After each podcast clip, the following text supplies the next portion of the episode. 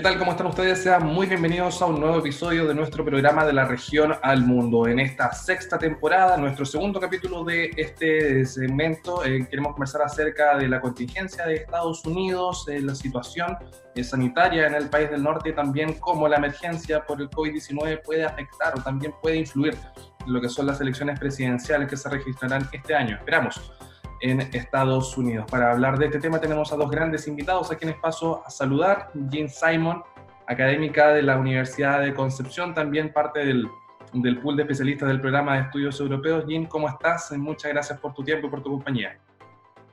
Hola Javier, hola eh, Juan Gabriela, un gusto de ver a ustedes dos y estar acá conversando sobre el tema que nos convoca, que Estados Unidos y, los desafíos que vienen con el COVID-19. Sí, efectivamente, ya lo saludaba. También nos acompaña Juan Gabriel Valdés, ex embajador de nuestro país en Washington, ex canciller, también actual académico de la Universidad de Chile. Juan Gabriel, ¿cómo estás? Y también muchas gracias por sumarte nuevamente a De la Región al Mundo. Estoy muy contento de estar con ustedes, mucho gusto de estar con Jean y saludos a todos en esa prestigiosa y querida universidad. Perfecto. Bueno, eh, comencemos, entremos en materia. No sé cómo han visto ustedes. Eh, partamos con Jim. Eh, lo que tiene que ver con el manejo de la crisis en Estados Unidos. hemos recibido ya desde bastantes semanas informaciones por Estado, porque sabemos que es un funcionamiento territorial distinto a lo que nosotros estamos acostumbrados, pero en, líneas generales, si pudiésemos y si tuviésemos que hablar de la administración Trump, ¿cómo se ha enfrentado la crisis, Jim? y ¿Cuál es tu balance hasta ahora? Bueno, yo creo que hay que, hay que diferenciar entre entre cómo se va manejando, me parece que se, se ha transformado en un estilo Trump, ¿cierto? Eh, han hecho, ¿cierto?, diariamente esa conferencia de prensa, que es algo novedoso por, el gobierno de Trump, porque en general ha limitado como la conferencia de prensa oficiales. Eh, antes, pero como ahora no puede salir a, a su rally, hacer como más presencia en distintos territorios, había concentrado más en esa conferencia de prensa, donde va trabajando justamente con eh, su task force, ¿cierto? Su, comité que va dirigiendo el tema de, de la respuesta federal hacia eh, COVID-19. Y que llama la atención es la fragmentación o la, hasta la incoherencia entre las distintas posiciones que se va planteando, ¿cierto? Habla Trump y muchas veces sigue, ¿cierto?, la pauta asignado, yo imagino, por el mismo Task Force, pero después tira un tweet por acá planteando otra posición, toma, eh, dice cosas tan locas también a veces que después eh, lo que son los médicos dentro del equipo entren para ir trabajando, para, de cierta manera, buscando entregar un mensaje mucho más claro al público en general, pero esa incoherencia entre los mensajes va generando una, eh, yo diría, un problema en muchos casos que ha transformado en una figura importante desde Estados Unidos, ha sido el doctor Fauci, que, que es eh, un destacado médico que fue una de las personas que lideró la, sí, la lucha contra VIH, experto en el tema. Son muchas las personas van mirando a él y su autoridad basado en la ciencia para tomar decisiones. Pero yo diría en general, no creo que Juan Gabriel va a tener una posición diferente, que el manejo de nivel federal ha sido eh, inefectivo, ¿cierto? Que más que ayudar a complicar los temas, especialmente el rol de Trump. Sí, ahora Jim, ¿cuál es, la, ¿cuál es el límite entre lo que podemos definir como un estilo comunicacional, también como con un, estilo de hacer política? Porque si es por ruedas de prensa, nosotros en Chile también tenemos mucho de qué analizar en cuanto a las formas. Bueno, en Estados Unidos siempre se llega a otro límite cuando se habla de Donald Trump, pero cuando hay un desprecio en sus palabras, al parecer, en lo que es la ciencia, la evidencia científica, ¿eso también se ha traducido en política de Estado en Estados Unidos o, o hay también un, un, un, armazón, ¿no? una, una un nivel también de preparación interna que, permite que incluso las políticas se vayan desarrollando más allá del factor presidencial? es, bien complejo. Yo diría en general las recomendaciones que salen oficialmente desde el gobierno, que son más bien eh, desde los expertos, eh, han sido lo correcto, ¿cierto? Van planteando una serie de criterios que tienen que considerar para, eh, antes de, de, ir abriendo la cuarentena, ¿cierto? El lockdown y todo eso. Pero al mismo tiempo, y es donde se va generando esa confusión, Trump va apoyando a la protesta, ¿cierto?, que han surgido para demandar que se deje de hacer tanta cuarentena, tanta, tanta lockdown y que se permite a la gente volver a sus trabajos, abrir restaurantes, eh, volver a una serie de temas, ¿cierto? Y ese ha pasado, por ejemplo, en el estado de Georgia, a pesar que no cumple con las recomendaciones de, del gobierno, ha ido abriendo y eso tiene que ver con lo que planteaste al inicio, ¿cierto? Eh, que esencialmente son los gobernadores de los estados que tienen el poder de determinar qué se puede hacer o no, o lo que no se puede hacer. Ahora, la posición oficial del gobierno son más bien recomendaciones que han sido bien fundamentadas, ¿cierto? Eh, pero eh, ese tema de Trump ha ido transformando. Y una de las posiciones que se escucha, aunque eh, no es 100%, pero se ha generado una polarización o politización de la respuesta en relación a COVID-19, donde en general los republicanos, que ha visto hasta ciertos los senadores que no han respetado las recomendaciones, y los, eh, los, gobiernos estatales o los gobernadores también, como eso en estados que son más demócratas, tienden de respetar y de implementar las recomendaciones tanto del gobierno como de la Organización Mundial de la Salud de manera bastante conservadora para ir abriendo, mientras que los estados republicanos, aunque no todo, por ejemplo, Ohio es una excepción, eh, va como desechando esas recomendaciones y están abriendo ahora a pesar de un alto nivel de contagio y que en verdad no, no han aplanado la curva como hablamos acá en Chile. Sí. Juan Gabriel, ¿cuál es tu mirada respecto a la gestión de la administración Trump frente a esta emergencia? Mira, yo no discrepo para nada con lo que acaba de decir Jean. Quiero decir que el, el manejo que ha hecho el presidente Trump de la, de la pandemia es un manejo politizado que busca una ventaja personal, que tiende a sepultar de alguna manera, a disminuir el rol de la ciencia, eh, en que sus ideas personales se transforman en un espectáculo de televisión y por lo tanto la eficacia de su presencia en esta materia ha sido muy cuestionada. Eh, Trump durante mucho tiempo ha sido un hombre que eh, sin duda más allá de lo que uno piense de él, es un individuo genio en materia del manejo comunicacional. Él se las ha ingeniado durante ya varios años para poner los temas, para cambiar temas que son fundamentales, para esconder fenómenos profundos de la sociedad americana con estallidos televisivos que llevan a la gente a distraerse y a generar atención en temas que no tienen importancia. Pero aquí, al enfrentar el coronavirus, no ha podido hacer el juego. Sin duda que el coronavirus lo llamó a un cuadro distinto, que era mucho más dramático y en que la gente necesitaba información mucho más concreta.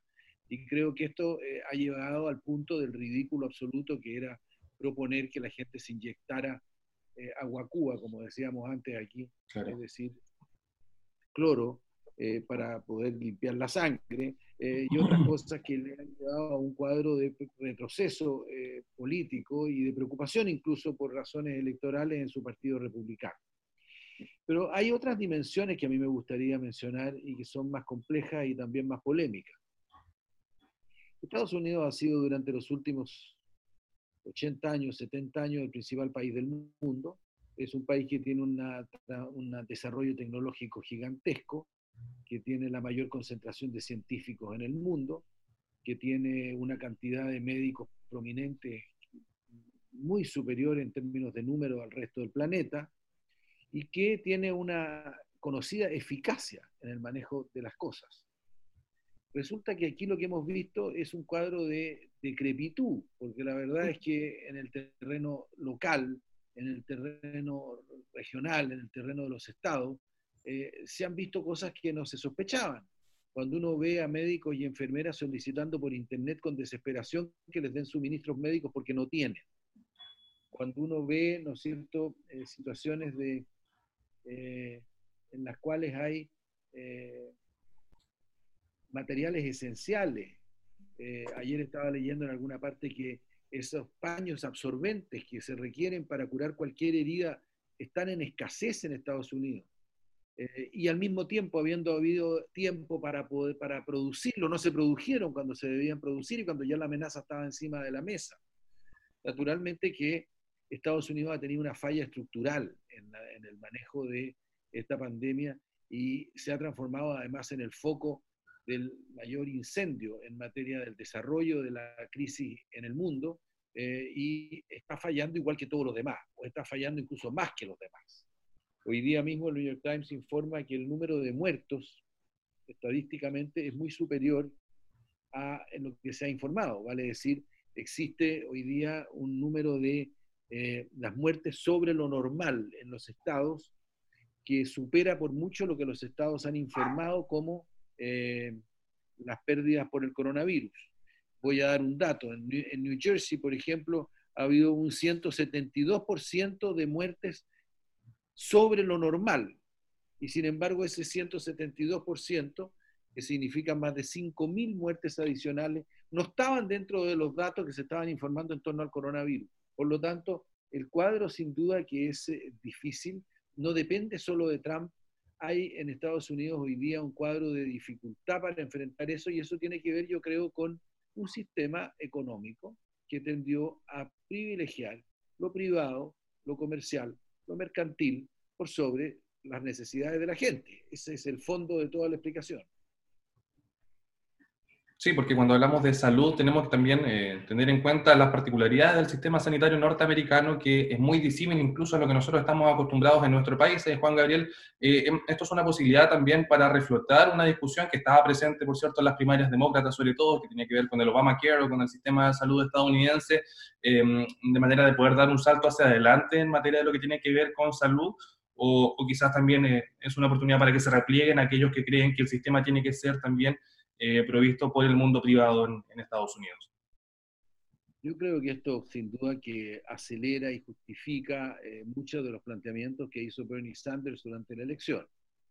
Eh, naturalmente que esto también puede generar dificultades al interior de la oposición a Trump, porque naturalmente que al ver los partidarios de Sanders, que como se sabe, no ganaron la primaria o las primarias, y Sanders no va a ser candidato, pero al darse cuenta sus partidarios de lo justo que es el tipo de planteamiento que estaban realizando y de cómo estos planteamientos pueden quedar marginados de los planteamientos que haga Biden como candidato demócrata, puede haber una división al interior del Partido Demócrata que solo ayude a Trump. Por lo tanto, es un tema muy difícil de manejar, yo creo. Hoy día hay un debate, ayer se, se supo, no es verdad que al suspenderse las primarias de Nueva York, en la cual eh, quería seguir participando Bernie Sanders para poder acumular delegados que pusieran presión sobre el programa de Biden.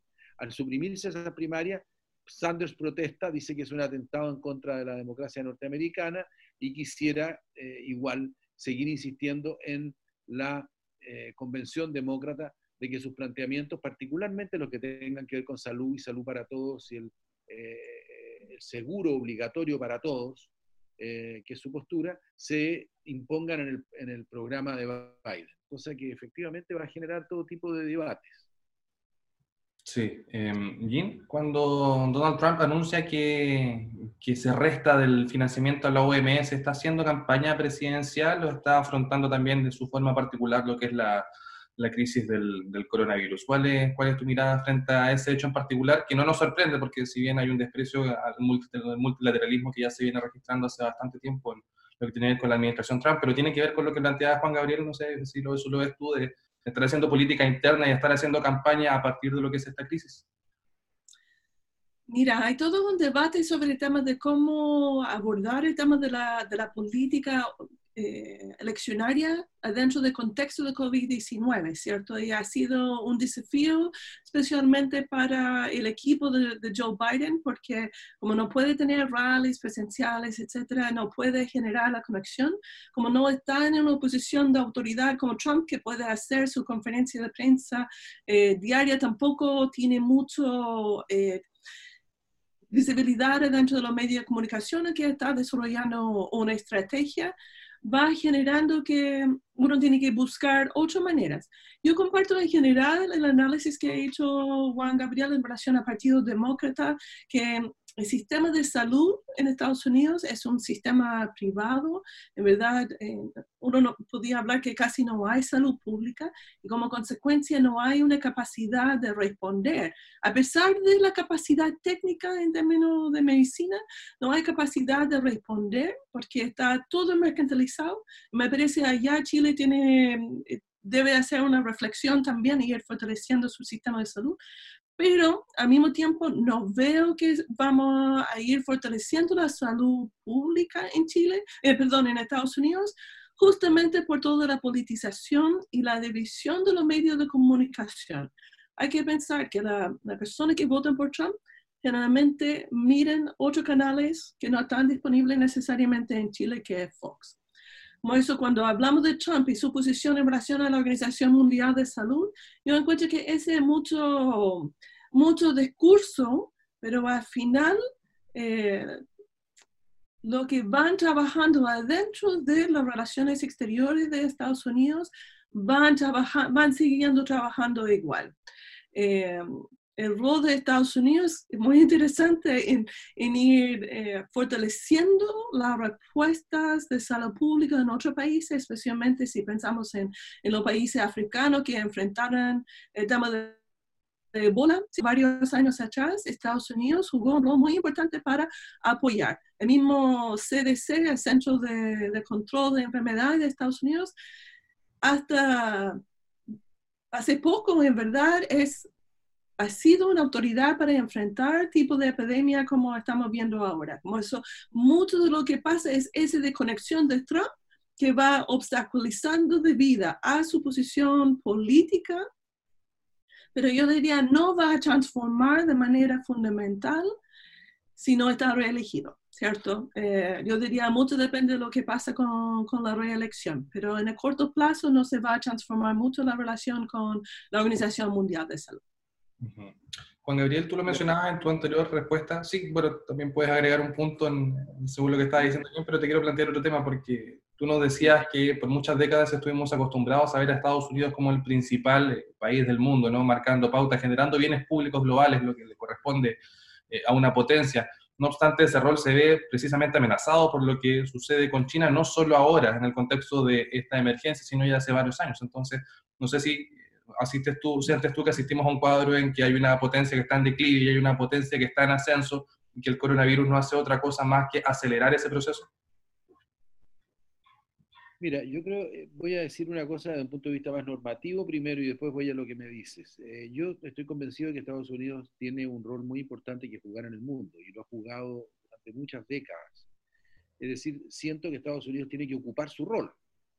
Y desde ese punto de vista, hay que pensar que eh, en crisis financieras pasadas y en crisis de carácter eh, también eh, sanitario como el ébola, que yo estaba en Washington y vi la reacción de la Casa Blanca y participé en reuniones en las cuales el propio presidente Obama se hizo presente para destacar la gravedad que podía tener una pandemia en el mundo, particularmente si partía en territorios que son totalmente desprovistos de todo como esta África. Eh, el rol de Estados Unidos es fundamental y no lo ha podido cumplir en buena medida por la manera como Trump sabotea la propia capacidad de Estados Unidos de liderar. Porque al fin y al cabo voy a poner temas que son eh, muy de paso, son temas profundos cada uno, pero está, por ejemplo, el tema complejo de eh, cómo enfrentar a los países pobres que van a sufrir con una profunda depresión y recesión económica lo que viene, lo que salga del coronavirus el Fondo Monetario Internacional tiene reservas precisamente para ese tipo de situaciones que no están siendo autorizadas hoy día por el presidente Trump. Por lo tanto, Estados Unidos no está ejerciendo liderato en el Fondo Monetario, sino que lo está paralizando. Se va a producir una vacuna dentro de poco tiempo, pero no tenemos la menor idea de cómo se va a distribuir ni quién se va a encargar de distribuirla, porque el sistema internacional está debilitado, porque Estados Unidos no ha hecho nada por fortalecer el, mundo de Naciones Unidas, sino que al contrario, privarlo de fondos y dejarlo fuera del sistema, en lo mejor de los casos. Eh, hay países que están sufriendo la peste de una manera dramática y que al mismo tiempo están siendo sancionados económicamente por Estados Unidos, como es el caso de Irán, Venezuela, Cuba y otros.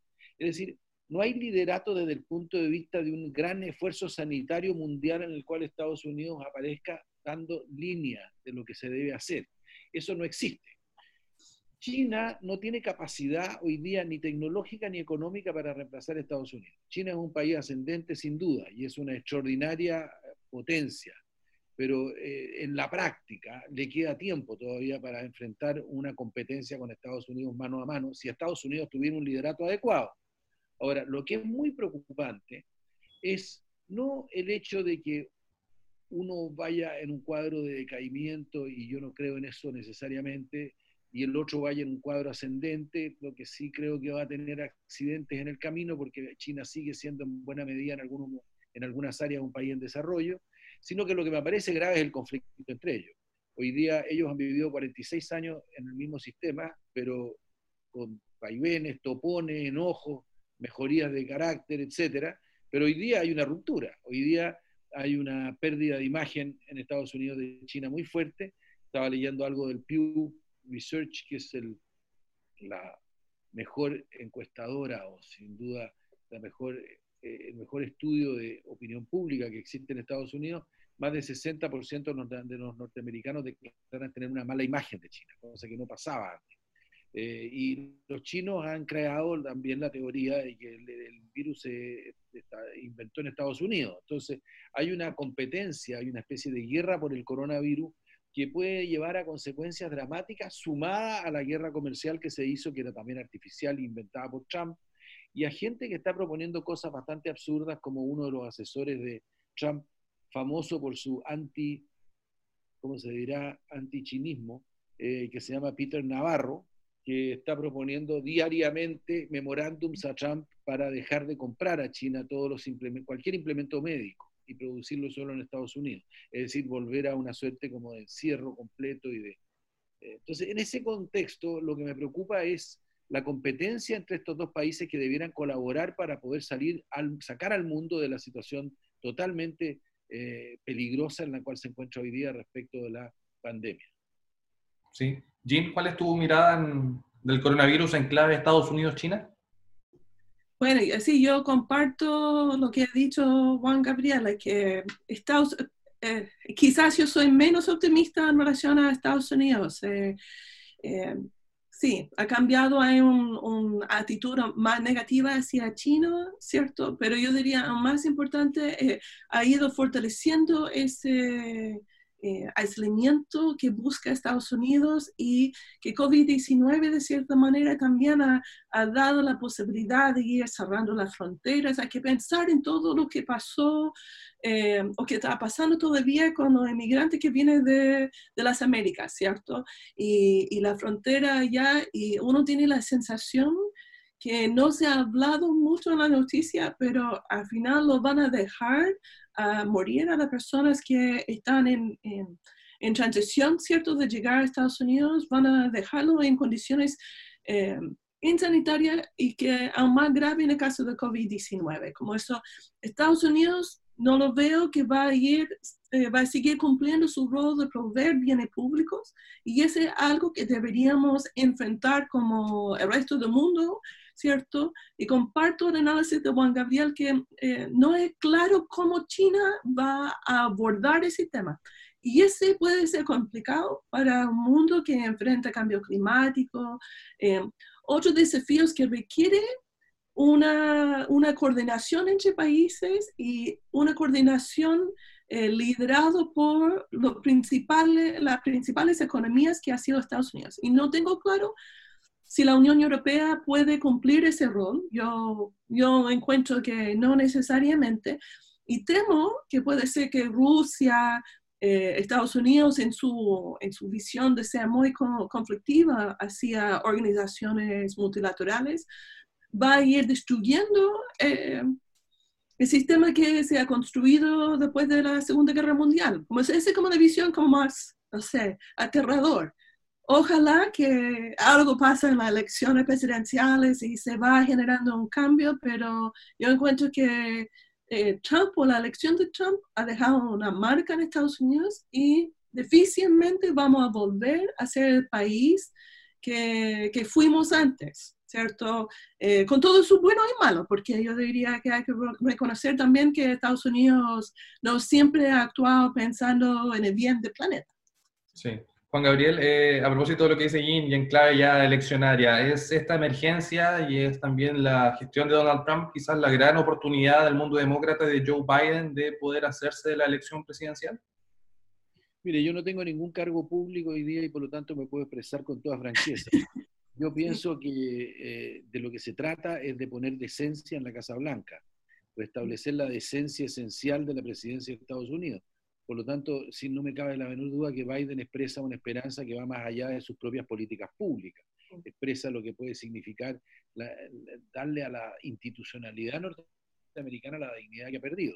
Ahora, esa situación eh, tampoco es una gran eh, eh, solución a los problemas que estamos enfrentando hoy día. Si uno mira la campaña electoral norteamericana, se va a dar cuenta, por ejemplo, que el discurso anti-chino de Biden es tan duro o más duro que el de Trump. Y en mm. definitiva los dos parecen estar compitiendo sobre cuál es más duro con China, lo que es un camino sin duda estéril y no lleva a ninguna cosa. Entonces, creo de que aquí hay un cuadro de gran revisión de lo que Estados Unidos va a hacer. No siento que Biden, quien, a quien tuve la suerte de conocer y apreciar como persona, eh, eh, incluso una vez tuve que representarlo en Haití en una situación bien especial. Pero en fin, eso sería para otra entrevista y en otro momento. Pero lo que sí puedo decir es que eh, Biden, siendo una persona extraordinariamente decente y, y, creo que una persona que tiene las mejores intenciones, está enfrentando un país que está confuso sobre el rol que tiene que tener en el mundo. Y es un debate que está abierto. Eh, en esa materia, eh, esto nos afecta. Por ejemplo, la política hacia América Latina hoy día es una política extraordinariamente confusa y sin ningún tipo de conducción real, es muy parecido a lo que Jim decía al principio sobre la manera como se ha manejado el coronavirus. Todo se maneja de manera confusa mediante twitters y mediante expresiones de voluntad que en realidad a veces ni siquiera responden a lo que se piensa hacer. Entonces, claro, Estados Unidos durante las últimas semanas ha enviado una flota al Caribe con el supuesto intención de controlar el tráfico de drogas, pero que todos sabemos está vinculado a una amenaza directa al régimen de Maduro. Por otro lado, declaró y propuso formalmente un tipo de transición democrática en Venezuela que no está consultada aparentemente ni es apoyada por ningún grupo interno venezolano. Eh, y por último, por si fuera poco, declaró narcotraficante a toda la dirección del Estado venezolano, con lo cual pasan a depender del Ministerio del Departamento de Justicia. Entonces, en ese cuadro, un diálogo interno. De cualquier naturaleza, sea político o no sea política. Por ejemplo, un diálogo humanitario sobre la grave situación que tiene Venezuela bajo la dictadura de Maduro para enfrentar el problema del hambre y enfrentar la carencia absoluta de bienes, de, productos médicos que, a la cual ha conducido de la manera irresponsable como se ha manejado ese régimen. Eso, siendo eso así, hoy día la única solución es un diálogo entre venezolanos para enfrentar tanto el coronavirus como enfrentar una posibilidad y una salida política al cuadro en el que está. Estados Unidos, en vez de contribuir a eso, y creo que los chinos sí tratan de contribuir a eso, Estados Unidos manda una flota. Entonces, naturalmente que como política latinoamericana es penosa. Sí, efectivamente. Y Jim, para cerrar, eh, bueno, si pensamos en las elecciones presidenciales, también hay que mirarlo desde la perspectiva del mundo demócrata, que hace algunos meses se veía también eh, bastante disgregado luego de la bajada de Bernie Sanders, una figura de Joe Biden que tampoco concita muchos apoyos del ala más progresista del partido. Es esta también una gran oportunidad para el mundo demócrata de generar esa unidad que no se había apreciado hace algunos meses y que ahora también eh, puede derrotar efectivamente a Donald Trump. Aunque yo diría que el mundo demócrata ha ido hacia la unidad. Hay que pensar que, una vez que salió cierto tema de COVID-19 fuerte en Estados Unidos, Sanders baja ¿cierto? Para evitar problemas que se podían generar con las primarias y la gente saliendo a votar, a pesar que tuvieron que hacer en algunos estados. Y por lo que yo entiendo, no es Sanders ni su equipo que están cuestionando a Biden, sino son como eh, mucho de su apoyo popular, ¿cierto? Que no necesariamente apoyo. Y ese puede generar un problema muy importante porque eh, es fundamental para los demócratas que salgan a votar todos los demócratas y que voten por, por Biden y no por Trump, que no haya una división del voto allá. Segundo, yo diría, igual ha dado la posibilidad de ir construyendo una posición que, que, que informan en la noticia en Estados Unidos es que Biden está armando esencialmente un gobierno en, en, la sombra para generar, para poder, cuando llega el momento que va a ser presidente, como su estrategia, puede entrar de manera de, inmediata y poner en acción un plan para ir abordando tanto el tema económico, la crisis económica que, que ya viene, ¿cierto? Eh, eh, sí, ya viene, como también la crisis sanitaria. Y eso yo diría es importante. Quizás para cerrar, dicen que parece que esta semana, al inicio de la próxima semana, va a anunciar eh, los candidatos que está considerando como eh, vicepresidenta. Porque ha confirmado que seguramente va a ser una mujer y casi seguro que sea una mujer afroamericana. Perfecto, la compañera de fórmula de Joe Biden. Sí. Perfecto, tanto a Jean Simon, académica de la Universidad de Concepción, como a Juan Gabriel Vandés, ex canciller y ex embajador, les queremos agradecer por habernos acompañado en De la Región al Mundo. Muchas gracias, un gusto de, de ver a los dos. Muchas gracias. Efectivamente, bueno, nos volvemos a encontrar en un próximo capítulo, tanto con nuestros invitados, también eh, con ustedes. Eh, recuerde, todas las semanas de la región al mundo, el análisis internacional, la revisión de las principales noticias siempre, con el apoyo del programa de estudios europeos de la Universidad de Concepción. Hasta pronto. Thank you.